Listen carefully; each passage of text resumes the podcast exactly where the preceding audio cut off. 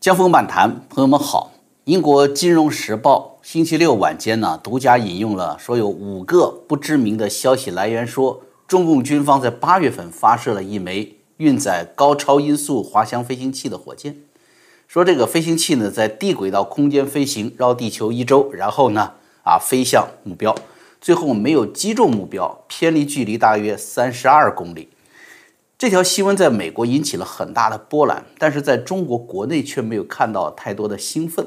要知道，以往中共他凡是往太空里扔点什么东西上去，都要编织啊，这个红色的海洋是吧？要跳大秧歌庆祝的，或者换句话说，是中共抑制了媒体的歌颂。那么我们就要问，为什么不声张呢？那么美国的反应又为什么那么大呢？反应之后又做出了哪些动作呢？啊，我们今天说说这个事儿啊。这个描述描述为这个高超音速滑翔飞行器的火箭，实际上就是两年前已经热炒过的超高音速导弹。它在二零一九年十一阅兵式上已经被成建制的展现过了啊，被称作东风十七。其实，在更早的时间，在二零一八年，新华社就刊登过一篇报道，说这个火箭军呐，分别于二零一七年十一月的一号和五号，对一款名为东风十七的新型。高速的这个滑翔飞行器进行了两次试射，说飞弹成功击中目标，而且弹头击中的位置距离目标靶心只有数米远。哎，如果这个报道属实的话，那这个精度超过了中共现役的任何一款飞弹。但事实上呢，这种叫做成波体啊，叫做 Wave Rider 啊，利用滑翔机的设计来实现精准打击本身。就是极大的谬误，它不可能实现精准打击。大家肯定玩过那个扔飞纸飞机，对不对？你说你纸飞机，你一摔出去，你根本就不知道飞机飘向何处的，对吧？导弹为什么能打得准呢？就是因为惯性制导系统这个计算机平台你要过硬啊，你计算公式要来得快、来得准，而且要非常重要，有个叫大地坐标系统要精确。那惯性制导系统就存在前一阵子大家探讨过，说美国芯片断供的问题了。那如果这套东西不给力，你算不过来是吧？那导弹呢就跟火箭炮区别就不大了。那么大地坐标系这个事儿，它也是动态的。你比如说地震，地震会造成地球的变化，地球表面变化，然后全球重力场的变化，它是个动态的。那么航空母舰这样的又是一个动态目标，你对它攻击，那更需要什么？你还加上卫星，还要加上高空预警机，综合指导目标在哪里，在哪里，不断的告诉你反馈，然后才能实现的。那么超高音速飞行为什么不可能像新华社说的那样，比现役的任何一款飞弹更加精准呢？咱先不说打航母啊，就说打固定目标，你是超高速飞行，对吧？超高速飞行会造成风速、大气粒子的密度的重大变化，这些都是你需要探测并计算的，然后再做出动力调整。那你这个动作呢？你得在瞬间完成，你是超高音速，跟一般的导弹不一样，你比别人更快的到达目标，对不对？那么这些如果没有西方的软件、芯片，没有西方的工具，是根本不可能实现的。哎，这还是打固定目标呢。如果按照中国粉红们兴高采烈的说，东风十七是航母杀手，那就更是笑话了。为什么呢？因为超高速飞行会让导弹的外部形成一个叫什么？叫做等离子气包。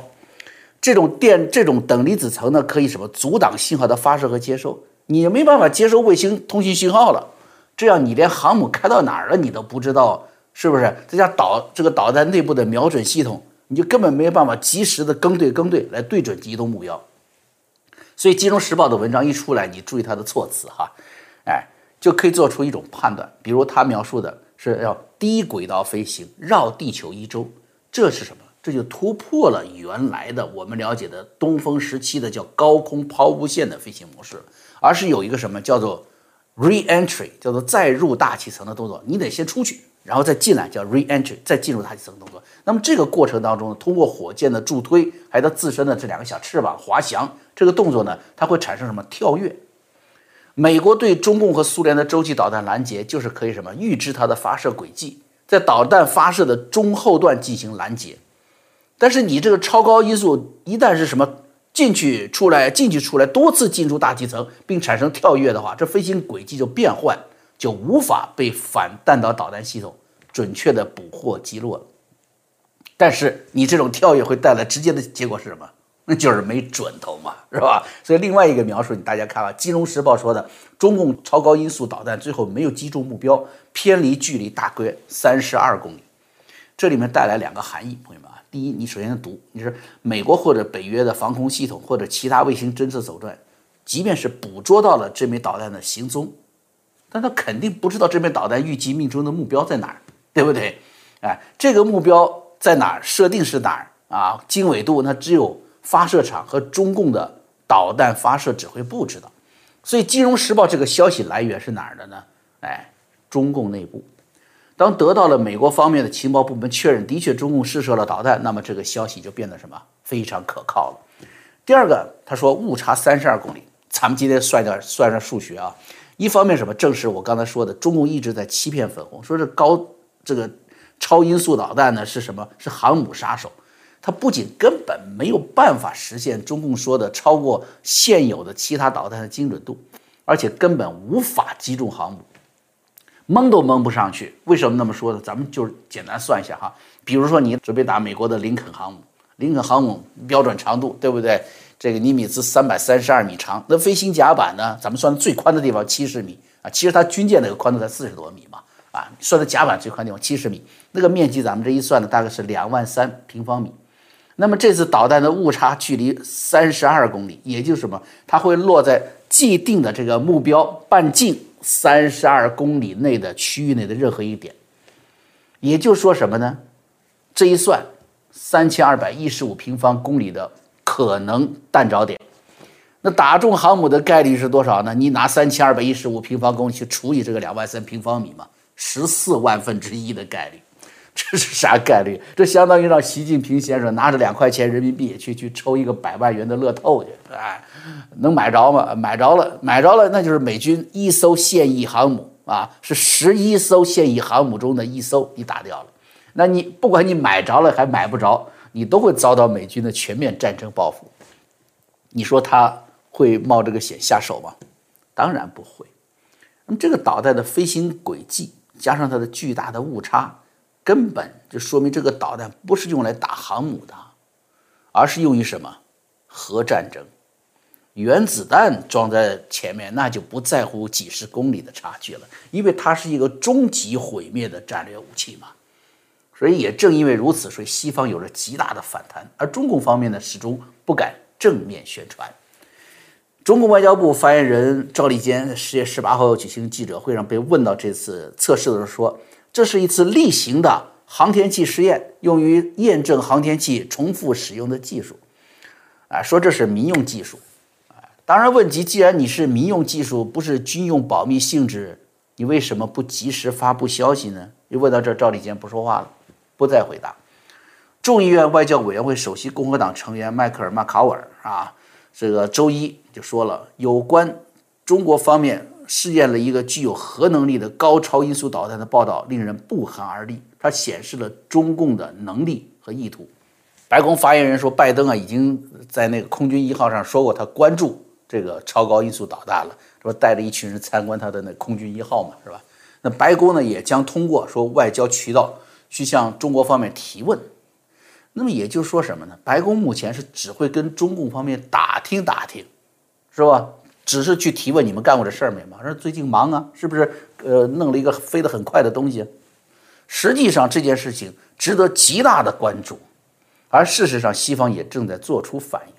缅因州的联邦参议员安格斯金在星期一就表示说，高超音速武器是战略游戏规则的改变者。所以你看到没？西方的这些高层的高级的这些政客们也好啊，这议会代表们，他们实际上是军事家们，他们都意识到这个意味着什么。是吧？他补充说说，在我们监控我们的竞争对手的进展时，美国不能在这方面落后，不能允许出现什么盲点。哎，这是美国参议院方面的一些反应。我们还记得，就是呃九月十五号是吧？美英澳达成了军事安全条约，叫做 AUKUS，它帮助澳大利亚建立一支核动力的潜艇舰队。尽管这个澳大利亚方面说，呃，它是只是核动力啊。不安装核弹头，但是我们知道核潜艇之所以成为战略武器，就是因为它具备发射核武器的能力，形成第三次核打击的能力，而不是说它具备多长时间的水下航行能力。就是意思就是你比如说你去一家高级牛扒店，那你说我去牛扒店，我只是吃蒜香面包、土豆泥，我不会去碰任何牛扒，那那你去那饭店吃啥呢？是吧？那日日本的常规动力潜艇技术更发达还便宜，你澳洲为什么不跟日本要这个技术买日本的潜艇呢？那台湾的国产潜艇海龙不就是日本的苍龙吗？是吧？请了日本的潜艇专家，什么三菱重工啊、川崎重工的设计师帮助建设的。苍龙的外形蓝本，苍龙的锂电动力方案，啊，所以澳洲你不用找这个借口，你就算不认，你也拦不住中共的核武器发展的野心。更何况这次超高音速导弹试射什么时候？八月份，啊，你奥克斯签签订什么时候？九月份，就在你英美澳核潜艇计划之前一个月进行的试射。当时美国空军部长已经表示，中国在轨道打击的能力上取得进展。北美防空司令部司令，注意他这个职务，他就是预防什么？预防那些即将可能打到北美上空的这些核武器的，他是主要负责人。他就八月份说了。中国的高超音速核武器对北美防空司令部构成重大挑战。他只说挑战，却没说中共进行了实验，他也没有对媒体那么直接说。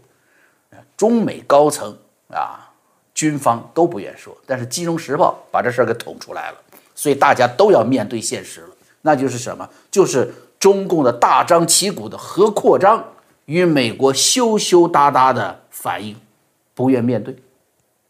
超高音速导弹试射是否对对于这个美英澳军事安全条约这个这个形成的九月份形成具有直接的刺激作用，我们尚不得知啊。但是从这个条约形成，你看它形成的时候好多不知道哎，包括核大国的盟友都蒙在鼓里。你看那个与中共核技术交流最积极的法国最为惊讶这一点，把他的订单抢了，他还不知道你们干了什么。所以看得出来，从这点看出来，美国是不愿意让可能的核武器竞赛升级。但又不得不面对中共的核威慑和挑衅。九月份啊，更稀罕的事儿来了，朝鲜也宣称试射了一枚新研制的高超音速导弹。你说这个北朝鲜饿的这个都饿成那个样了，他这个国家连二踢脚、连烟花都造不出来，他怎么能够玩起这个高超音速导弹来了？还成功了，所以不用说，大家都知道谁帮他干的，是吧？朝鲜核技术六十年代末，金日成跟中共跟毛泽东要的；巴基斯坦核技术，中共也是六十年代末七十年代初开始给的。因此，你看，印度、巴基斯坦之间核竞赛就升级了。一九七九年伊斯兰革命之后，美国中断了伊朗的核电站计划，巴基斯坦的原子弹之父什么什么卡蒂尔汗，对不对？承认说中共利用巴基斯坦向伊朗传输核技术。后来别人一看。中共培训的北朝鲜的那些核技术的工程人员，又出现在伊朗的核武器和导弹设施中，也有伊朗人被发现出现在朝鲜的核武器试验场地，这一下子好吗？以色列熬不住了，他为了对抗伊朗，也迅速的发展核武技术，所以中东的核竞赛也展开了。大家都可以看到，在这个能够毁灭人类自己的核武器扩散上，中共扮演了一个多么邪恶的角色。它就是个扩散的源，就如同今天污染全球的病毒一样。前苏联都小心翼翼地控制自己的核技术，那毛泽东呢？毛泽东怎么说？他说：“我们要争取十五年的和平。”一听这句话，你以为毛泽东是多么伟大的一个和平战士？不是。他第二句话，他说：“我们争取十五年的和平，到那个时候，我们就无敌于天下了，没有人敢同我们打了。”打核战争怕什么？死掉一半人，还有一半人，帝国主义打平了，全世界变成社会主义。这就是极端恐怖主义的思想，而这种思想现在依然深深地影响着中共的这些决策者们，影响着一大堆的啊所谓的军事专家和广大的粉红们。然后我们也注意到什么？就是不仅中共宣传下众多的国人沉醉说。东风十七是这个航母大杀器，吃着这个爱国迷幻药呢，还沉醉在这种迷幻当中。他根本就没有想到，中共发展这个武器，就是准备毁灭包括你粉红在内的全人类的武器啊！就连美国啊，似乎也放任华尔街的资本和贪婪的商人把钱送给中共那些武器制造商们，就跟九十年前一样嘛。在当时的第二次世界大战之前，华尔街也同样是一口一口把纳粹给养大的。川普总统当初啊是根据国家紧急经济权利法吧，啊，呃，这规定十天内禁止华为交易，下达这个总统行政令。二零二零年十一月十二号的时候呢，就发给参众两院的信，啊，咱们这这这个日子很敏感了，是这个所谓的大选截止日的之后的一个星期，啊，川普总统做了什么事呢？他把他要做的这个事情继续往下做，给参众两院发信。表述他的一个行政令，行政令要干嘛？禁止涉及中共军事公司的公开交易证券，或者什么呢？任何衍生自此类证券或旨在为其提供投资敞口的证券的购买，就是把财啊金钱这条路给它掐断。那么财政部长根据标准确定哪家是中共的军事公司或者子公司。很多人我记得哈，就从一九年开始吧。啊，一八年开始了啊，很多就谴责说，川普只是一个商人，只懂得大豆。朋友们，如果还有兴趣的话，还愿意的话，可以看看我当年做的一叫“川普推推推”那个系列啊，我是怎么去描述川普当时的一种愿望和他的一种行动力的。他其实非常清楚，你一边在跟对手交锋，然后你一边在给对手输血，甚至递刀子，那最后倒下的一定是自己啊。所以，川普。啊，一直是通过什么呢？贸易手段来停止给中共输血。然而今天早些时候，我看到一个新闻，嗯，特别诧异啊。路透社报道说，美国国会今天十月二十一号公布的文件显示，什么？虽然中国电信巨头华为和中国最大的芯片制造商中芯国际都被美国政府列入了贸易黑名单，但是为这两家公司供货的厂商没歇着。从去年十一月到今年四月，已经获得了价值上千亿美元的许可证，而这种发放的动作应该还在继续，因为是五月份国会跟他们要的资料，跟商会要的资料。供应商获得了向华为供货一百一十三项出口许可证，价值六百一十亿美元；向中芯国际供货一百八十八项许可证，价值近四百二十亿美元。这是美国众议院外交委员会经过表决。批准了外委会首席共和党成员迈克尔·麦考尔提出的公布许可证数据的要求。你不要求，哈，那美国商务部还不给你嘞。所以这个众议院外委会今年是五月份拿到了这个数据，五月份到现在五个月过去了，这数据一直是保密的。路透社也是提出请求，他听说这个事儿了，提出请求，然后众议院外委会星期四开了听证会，授权拿到了，报了出来。我们可以想象啊，如果迈考尔议员没有坚定的请求公布数据，让商务部公布这个数据；如果路透社没有请求让公众去知晓这个数字，也许美国的商人们将继续顶着川普时期制定的拜登时期应该继续遵循的行政禁令，啊，你应该停止。他没有停止，却不断偷偷的为中共军事企业输血。这简直太让人诧异了啊！商务部还有更多的涉及这其中的这华盛顿沼泽究竟有多深呢？他们是如何顶着总统令去放行这些高科技产品的？因此让中共不断的制造出一件件可怕的产品来监控、绑架中国的人民，然后制造出一件件可怕的武器来毁灭人类。这这个麦考尔，这迈克尔麦考尔就是刚才我提到的哈那位议员，听到了中共试验高超音速武器之后，他就指出说，中共的核能力让人不寒而栗啊，说显示了中共的意图啊的那一位议员。所以你看到没有？你不在那里作，没有人呐啊盯着你干的。他越作越把自己作死。所以美国和自由世界战胜邪恶的关键是什么？是要醒过来，要动起来。而中共越来越肆无忌惮的张狂呢，却正帮助正义的人们怎么样醒过来、动起来。好，今天节目咱们就做到这儿了啊！跟大家说一个事儿，就是咱们那个希望之城网站呢做了一个新版，新版呢为了方便更多的朋友呢有机会啊去进到的网站里面来参与我们的这个节目啊，跟我们一起同行。